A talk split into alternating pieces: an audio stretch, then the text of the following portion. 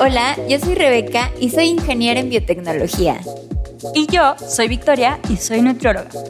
Esto es Échale Coco, un espacio para hablar de alimentos y nutrición de una forma sencilla, basada en ciencia e información actualizada.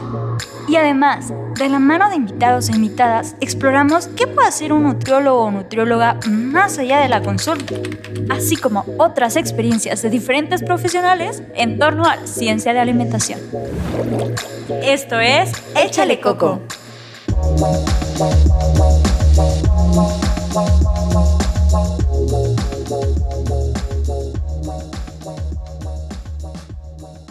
Hola y bienvenidos a Échale Coco. Los saluda Rebeca y el día de hoy vamos a tener una conversación muy interesante sobre CRISPR. Y para eso tengo el honor, por fin se me hizo, de invitar a una estudiante de doctorado que se llama Karina Barbosa. Bueno, eh, Karina estudió ingeniería en biotecnología en el TEC de Monterrey y ella nos va a platicar un poquito sobre CRISPR-Cas. Pero antes, Karina, antes de entrar al tema, eh, me gustaría que nos platicas un poquito de ti, qué haces, qué estudias, este, dónde estás, por qué haces lo que haces. Ay, qué preguntas tan, te iba a decir, tan, tan fáciles, pero no tanto.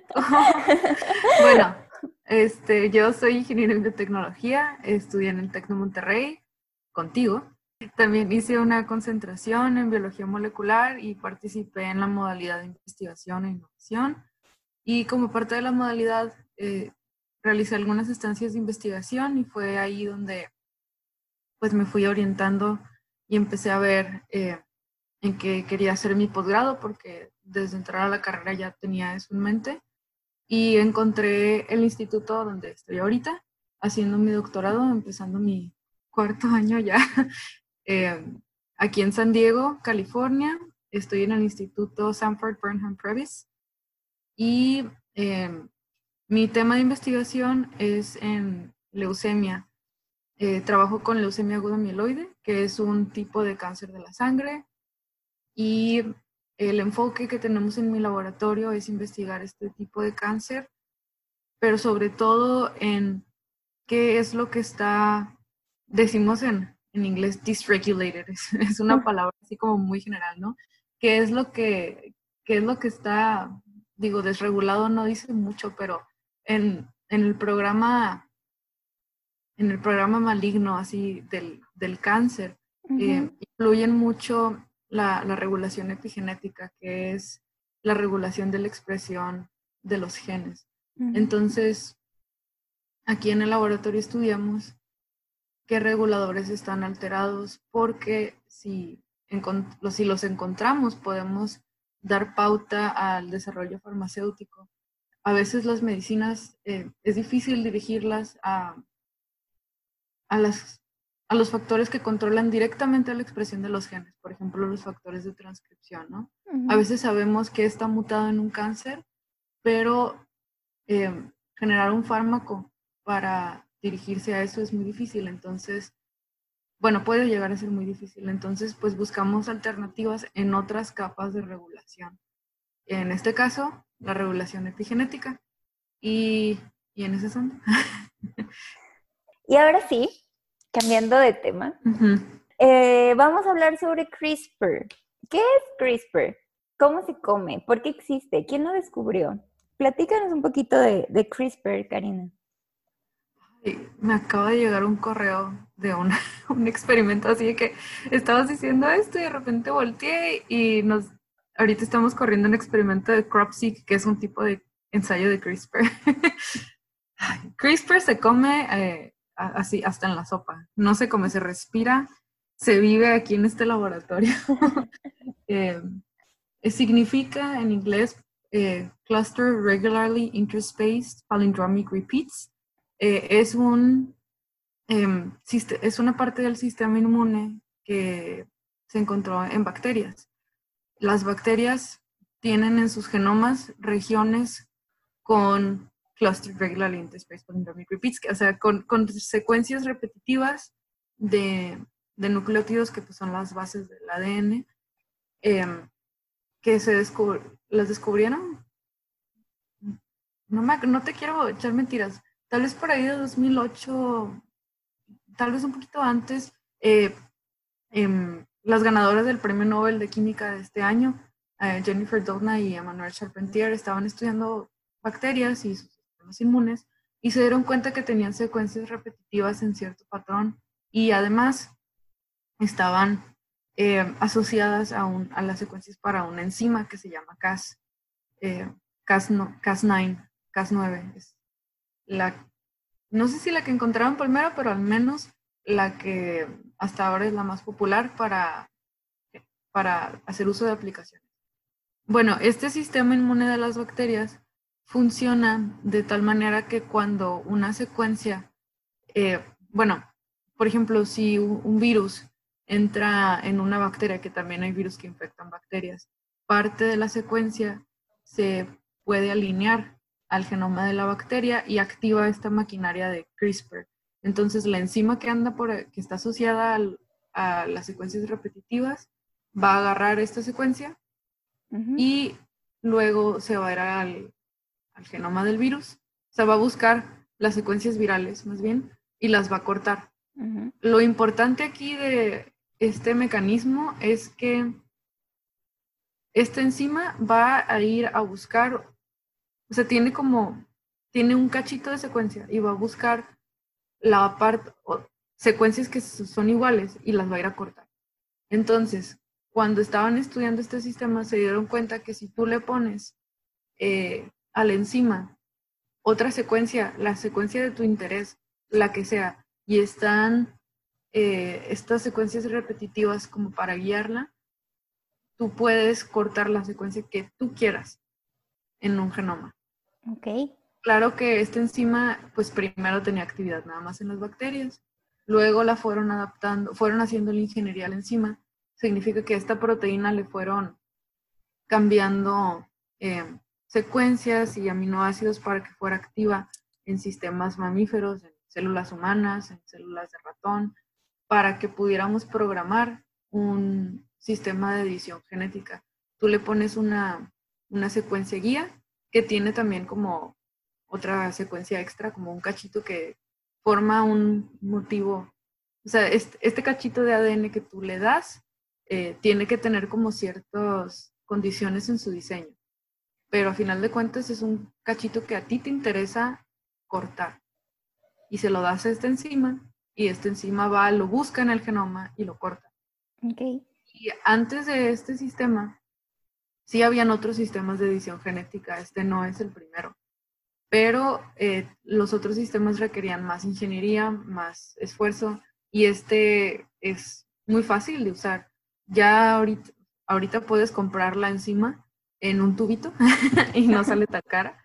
Este, o más bien, sale barata, o sea, la puedes comprar y puedes mandar pedir las guías, así yo puedo mandarlas pedir, pues esta semana pedí 20 y las cloné, entonces, eh, si por ejemplo aquí en San Diego hay empresas que te mandan esa secuencia porque es muy cortita, es una secuencia de 20 pares de bases de ADN, aquí puedes pedirla a una empresa, te llega al día siguiente este, y la puedes usar así como al día siguiente y puedes editar un gen, eh, claro que no siempre las ediciones tienen actividad y a esto me refiero con que tú vas y cortas en el genoma, ¿no?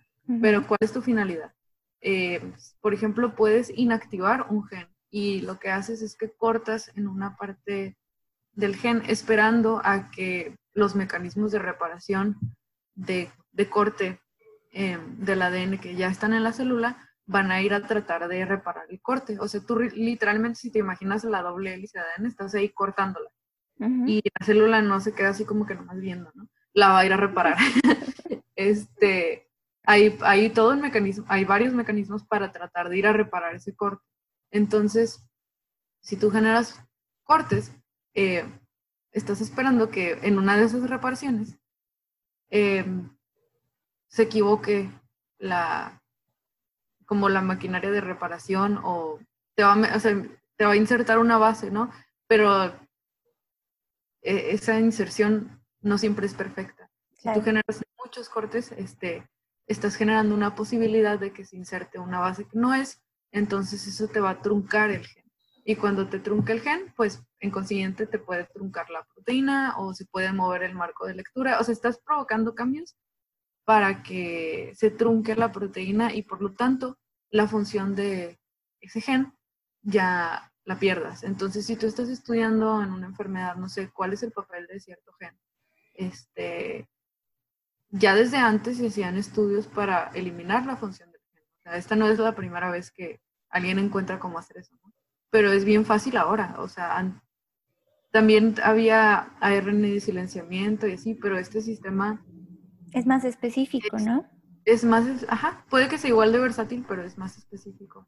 O bueno, no, ya es más versátil con todos los cambios que le han hecho. Pero, pero sí, o sea, por ejemplo, nosotros en leucemia, si yo quiero estudiar eh, cuál es la función de un gen que me interesa, diseño un pedacito de secuencia que sea igual a una secuencia eh, como temprana en mi gen y luego le meto la enzima a, mis células, eh, corta y y veo cuál era la función. O sea, si las células empiezan a morirse, pues, ah, bueno, era importante para que sobrevivieran, ¿no? O si yo tengo un modelo de enfermedad, que por ejemplo aquí usamos modelos en ratones, eh, quiero ver si puedo seguir generando la leucemia. Y si no la puedo generar, entonces, ah, este gen es necesario para iniciar esta leucemia o para que se mantenga la enfermedad. Entonces, pues puedes ver, ah, bueno, si este gen es importante y ya estudias de qué maneras, gracias a este sistema, pues ya puedes decir después, eh, pudiéramos proponerlo para un candidato a desarrollo de, de fármacos. Okay. Y esa es como una aplicación. Edición para generar, le llamamos un knockout, una pérdida de función. Ahorita ya un montón de grupos, o sea, este campo a mí me sorprende, es bastante nuevo, o sea, hace 10 años no habían grupos de investigación que se centraran en CRISPR y ahorita a esta enzima yo no nada más corta. También la, le han inactivado como que la parte de corte, pero le dejaron la parte de reconocimiento de secuencia y le han añadido como otras funciones. Puedes activar genes. Si hay un gen que no está expresándose en un cierto tejido, y aquí me gustaría como recordar que todos tenemos en todas nuestras células la, bueno, hay como poquitas excepciones. No todo es así definitivo en la biología, pero todas nuestras células tienen el mismo genoma, ¿no? Venimos todos de un cigoto y, ese ADN está en todas tus células, pero no todas las células expresan los mismos genes porque no todas tienen las mismas funciones. Este, no estás, no estás así expresando hemoglobina en los riñones, ¿no? o, bueno, en, otros tejidos, ¿no? En la neurona. Eh, y si acaso hubiera expresión de hemoglobina, sería muy poquito, ¿no? La necesitas en la sangre eh, y en ese tejido. Pero si tú quisieras, pudieras con CRISPR activar la producción de hemoglobina en otras células. Porque puedes agarrar un cachito del gen de la hemoglobina, en este caso sería como una parte del gen eh, no codificante, o sea, bueno, la parte del promotor, llevas ahí la enzima, le pones como una, le, pegas una proteína activadora o como, o sea, en, la célula hay mecanismos para activar la expresión de genes y hay mecanismos para reprimir la expresión. Entonces, pues puedes combinarlos y los llevas a donde los quieres llevar y puedes activar genes o puedes silenciar genes también, si no quieres hacer un corte y editar como permanentemente. Entonces este sistema ya es bien versátil y tiene, o sea, abrió un mundo de posibilidades de aplicación clínica porque ahorita ya hay, o sea, ya hay pruebas en pacientes para tratar de, de hacer edición. Eh, se puede hacer ex vivo, por ejemplo, si quieres editar em, sangre, se me hace como que es el ejemplo así más, em, pues no sé si más claro, pero más fácil de visualizar. Se puedes, eh, alguien puede extraer sangre y afuera en el laboratorio, editar la sangre y volver a, hacer, o sea, volver a hacerte una transfusión con tu sangre editada, ¿no? Y hay pruebas clínicas, en anemias que son genéticas para ver si puedes corregirlas. Y pues, no manches, salvar al paciente. sí, claro. Este, y esto, nada de esto implica, así lo que he hablado hasta ahorita, nada de esto implica cambios que se pueden heredar. todos son en tejidos somáticos. Aquí no estoy hablando de las implicaciones de editar la línea germinal, que vendrían siendo como los, los gametos o embriones, ¿no? Ese es otro rollo completamente diferente con implicaciones éticas. Fuertes. Fuertes y fuera de mi área de expertise, así yo no quiero decir nada. A mí personalmente, pues, no sé, a mí se me hace como que es prematuro. ese es otro relajo. Pero al menos en la cuestión de editar este, tejidos que, que no tienen implicaciones hereditarias, este, hay, mucha actividad y hay avances y hay pruebas clínicas y, y a ver, el sistema es, este, pues sobre su seguridad, digo, es, hay, em, hay pautas para, para ser precavidos pero pues tiene beneficios. Sí, claro. Sí, para los que nos están escuchando, una célula somática es una célula, prácticamente todas las células que tenemos, menos las que, las que tienen función de heredarse, eh, o sea, que le pasamos al otro, al otro ser humano. La próxima generación. Exacto. Cuando nos reproducimos, las somáticas son las que no pasan, las germinales sí. Entonces, así en concepto general. Y sí, está, está muy padre eh, lo que dices sobre cómo esta tecnología se hizo tan, tan barata, porque no crean que esto tiene de, de ayer, o sea, tiene de años que han tratado de investigar cómo hacer más sencillo la edición genética para justo poder resolver muchas enfermedades de las que no tienen cura actualmente, una de ellas en las que trabaja Karina.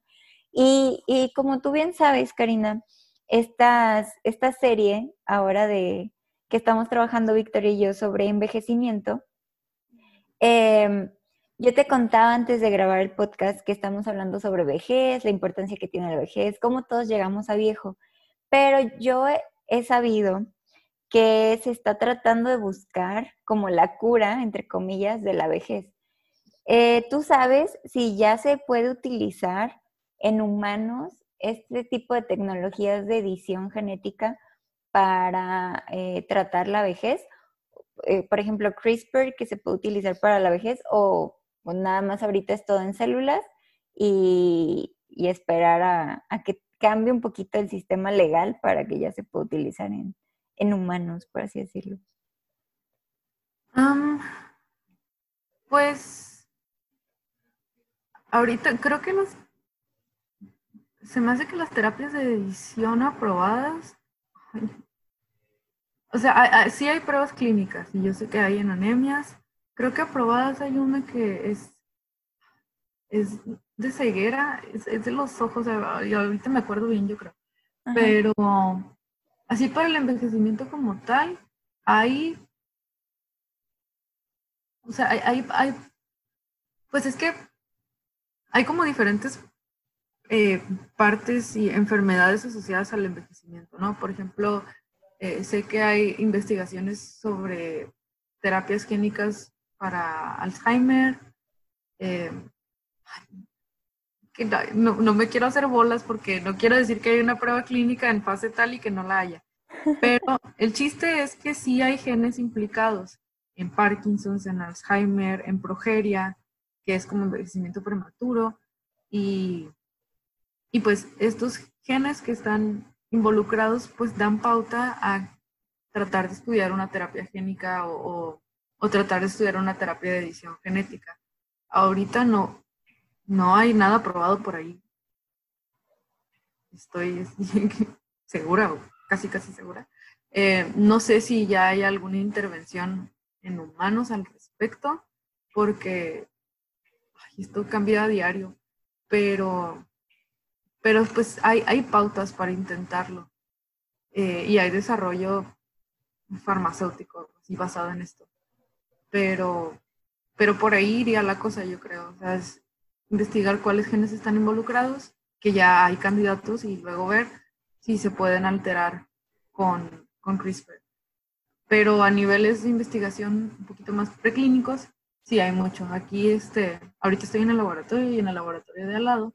Uh, estudian envejecimiento en, pues a nivel de, la, de los mecanismos moleculares. Y me explico. Aquí en el laboratorio de al lado estudian sobre todo la senescencia, que es este como un estado de dormido. Ajá, es como de arresto del ciclo celular, donde las, las células ya no se dividen y está asociado al envejecimiento y también a la generación de, ¿cómo se llama? SASP, Senescence Associated Secretory Phenotype, que provocan inflamación en, los tejidos y pues la inflamación crónica también, así es como que le echa más leña al fuego a, las manifestaciones del envejecimiento. Entonces, pues, por ejemplo, aquí el laboratorio de al lado sí usa CRISPR, aunque es medio difícil en estas células porque las células senescentes pues ya, ya, no, ya no se están dividiendo. Eh, ahí depende de la aplicación de CRISPR que estés usando, pero sí batallan. Este, aquí en mi lab usamos mucho CRISPR y realmente no, no profundicé en cómo lo usamos, pero si quieres te puedo contar un poquito más de eso, pero mi roomie estudia estos mecanismos de senescencia. Y, por ejemplo, qué pasa con las mitocondrias, las er, especies reactivas de oxígeno, que se generan ahí, que mencionabas en otros capítulos de Échale Coco. Para que vaya la audiencia a escucharlo. Este, gracias, Y se informen un poquito más. ahí realmente cómo qué es lo que está pasando adentro de la célula, ¿no? También hay como, eh, ¿cómo se llama? CCF, eh, Cytoplasmic Chromatin Fragments, o sea, los fragmentos de cromatina van y están en el citoplasma, quién sabe cómo, este, y eso se asocia a la senescencia y a la inflamación, y andan viendo cómo, con el, el, orden del rompecabezas, ¿no? este, y pues sí, digo, CRISPR puede entrar en todo esto, pero así, toda esta explicación larga, eh, no sé si se ha traducido en, en varias pruebas clínicas. Este, ahí es un, no es mi campo directo del envejecimiento. Este, si me entero es más por mis compañeros de aquí al lado. Eh, pero sí, a, nivel de terapias con CRISPR, no, según yo no. Pero sí hay intervenciones que han visto en otros organismos que son como anti-envejecimiento. O más bien, pro longevidad. Este, por ejemplo, el uso de rapamicina es, una, es un fármaco que se usa para mm, esta prueba en cáncer de páncreas y para evitar la, el rechazo de órganos después de trasplantes y si han visto en animales. Entonces, está bastante probado el caso de la rapamicina, que es una intervención pro longevidad. Y aquí también en el laboratorio de al lado estudian eh, cómo altera la rapamicina el, el reloj de metilación en diferentes tejidos y en diferentes condiciones. Y este es un término que no sé si lo habéis escuchado, el methylation clock, el reloj de metilación. Haz de cuenta que en el genoma, a medida que vamos envejeciendo, eh, se van metilando muchos sitios del ADN. Okay. Y estas, o sea, estos patrones de metilación tienen una correlación con la edad bastante fuerte. Entonces, si ves el estado de metilación del genoma, puedes calcular la edad de alguien.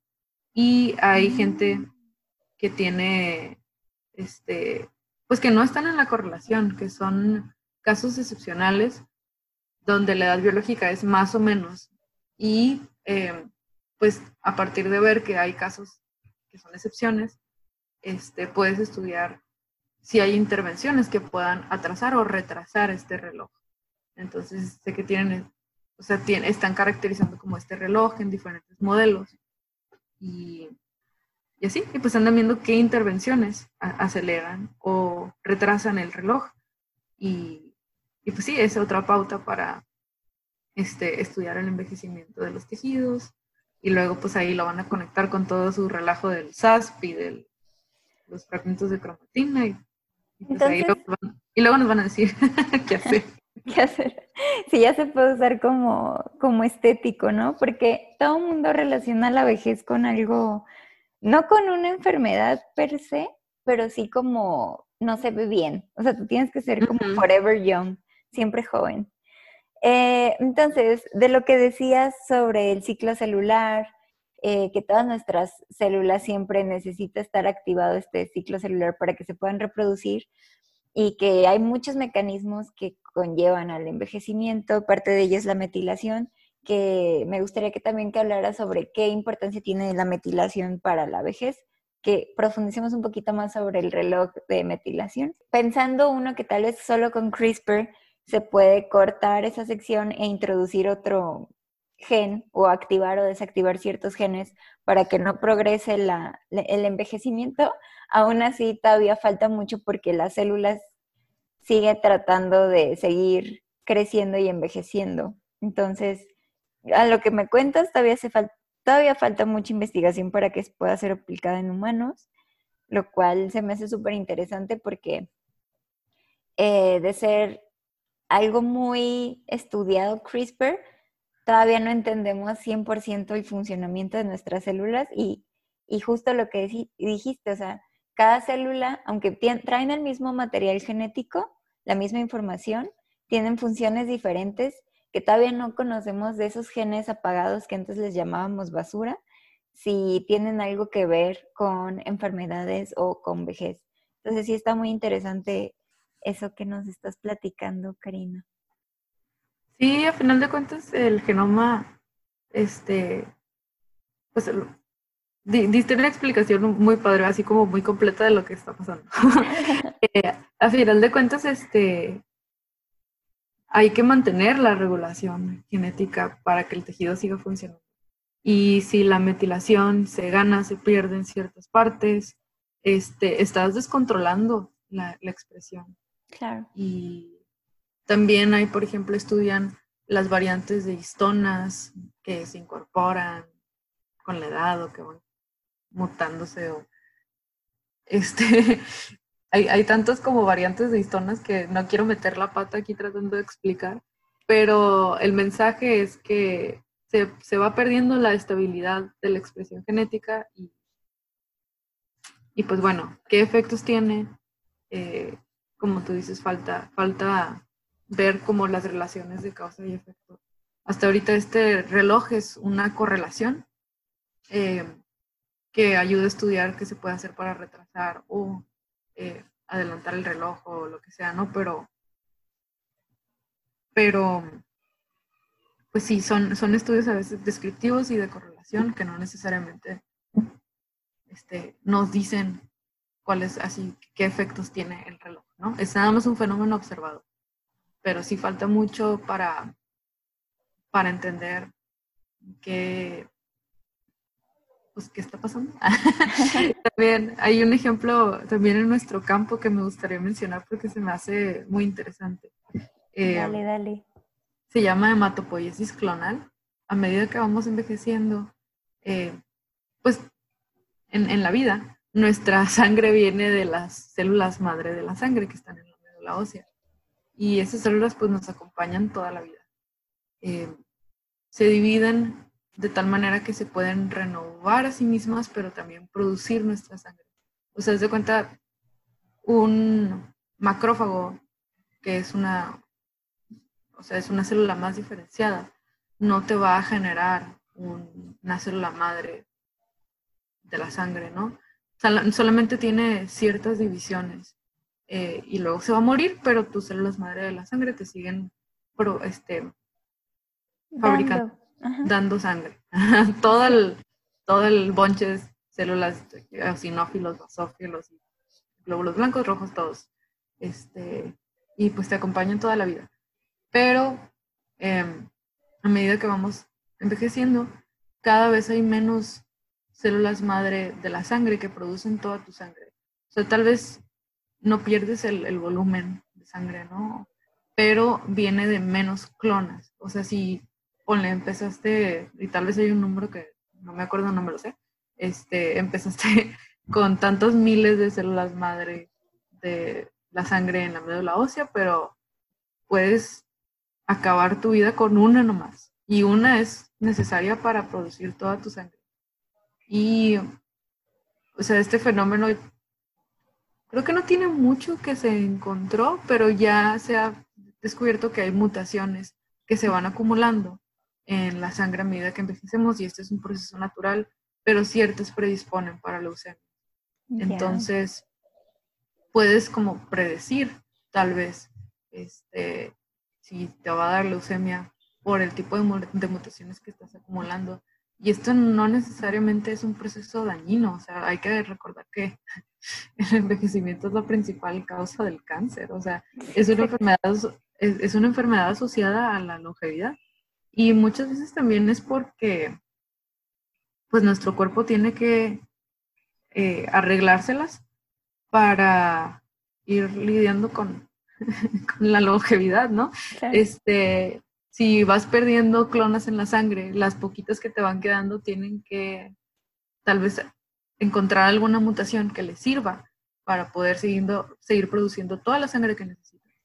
Y esas mutaciones, pues bueno, te sirven para eso, pero también te pueden predisponer a, a pasar al cáncer. Claro. Aunque no necesariamente, pero, pero pues eso ahorita se está estudiando y está muy interesante. Y, y pues, a final de cuentas, es información que va a permitir eh, monitorear desde antes el estado de la sangre y, diseñar mejores terapias. Y, así, a mí se me hace muy, muy padre que tengamos este, esos mecanismos. En el episodio pasado, justo decíamos que los factores externos eran los que nos daban una predisposición a envejecer. Entonces sí, se me hace súper padre eh, cómo ahora visto desde adentro de la célula podemos ver, entender el envejecimiento entender el tipo de cáncer en el que tú estás trabajando y entender cómo CRISPR, ahorita tenemos, yo, yo creo que el, tal vez el 10% de su función como herramienta de edición y todavía nos falta explorar ese otro 90% que no hemos entendido porque hay muchos factores que conllevan a la edición celular o a modificaciones celulares.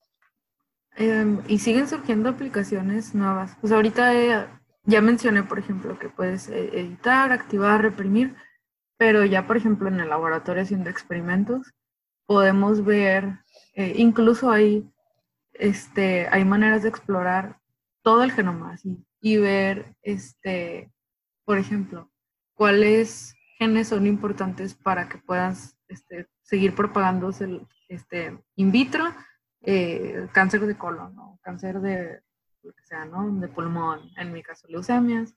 Y hay bases de datos donde puedes encontrar esa información, ya está pública. Este, hay consorcios que se dedicaron a hacer estos ensayos de CRISPR en todo el genoma y para alguien que le interese está el proyecto DEPMAP, así DEP-MAP, eh, que viene de Dependency Mapping. Y e hicieron esto, vieron este, cuáles genes son esenciales en un montón de líneas celulares que representan muchos tipos de cáncer. Y, y hay laboratorios que se dedican este, a, a, seguir este, investigando esta base de datos, así como qué efectos hay, o sea, análisis computacional o para usar esto como eh, una fuente inicial y, seguirle para, para con estos datos, pues, indagar más en el mecanismo. Entonces, bueno, estos son así como ensayos de CRISPR de alta, de alto poder, high throughput CRISPR screening. Este, puedes analizar muchos genes a la vez. O sea, si yo mencioné que puedes ver como el efecto de perder un gen y luego estudias así como que, bueno, ¿qué está pasando?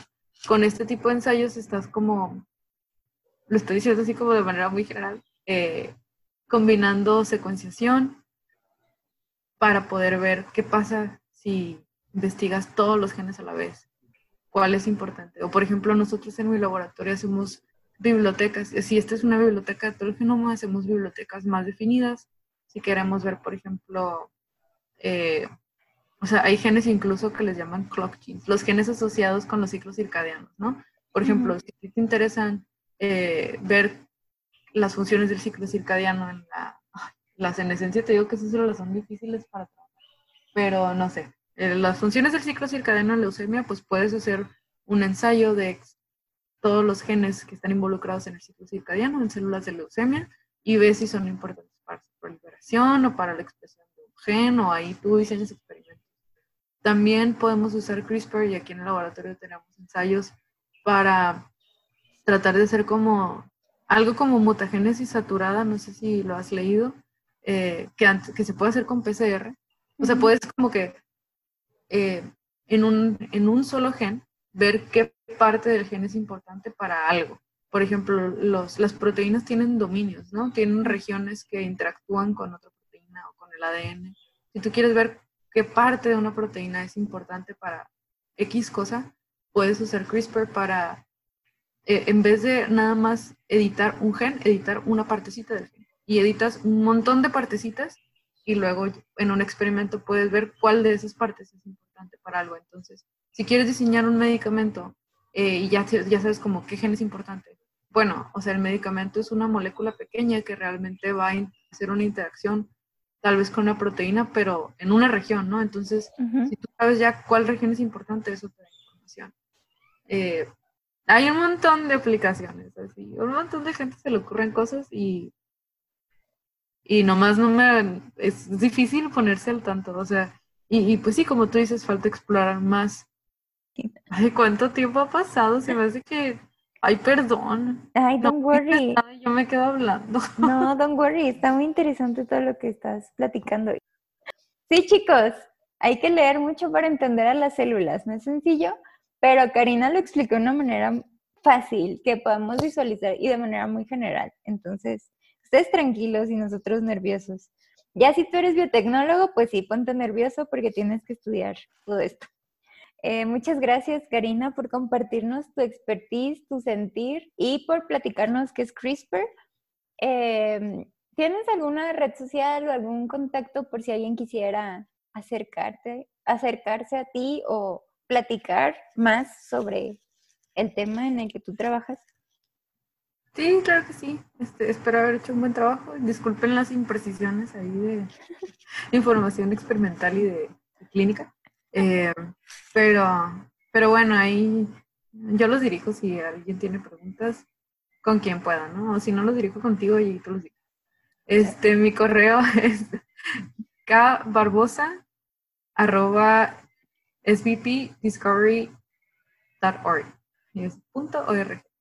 Este, pero sí, es mi correo aquí de del instituto y y sí les voy a contestar y me va a dar mucho gusto platicar.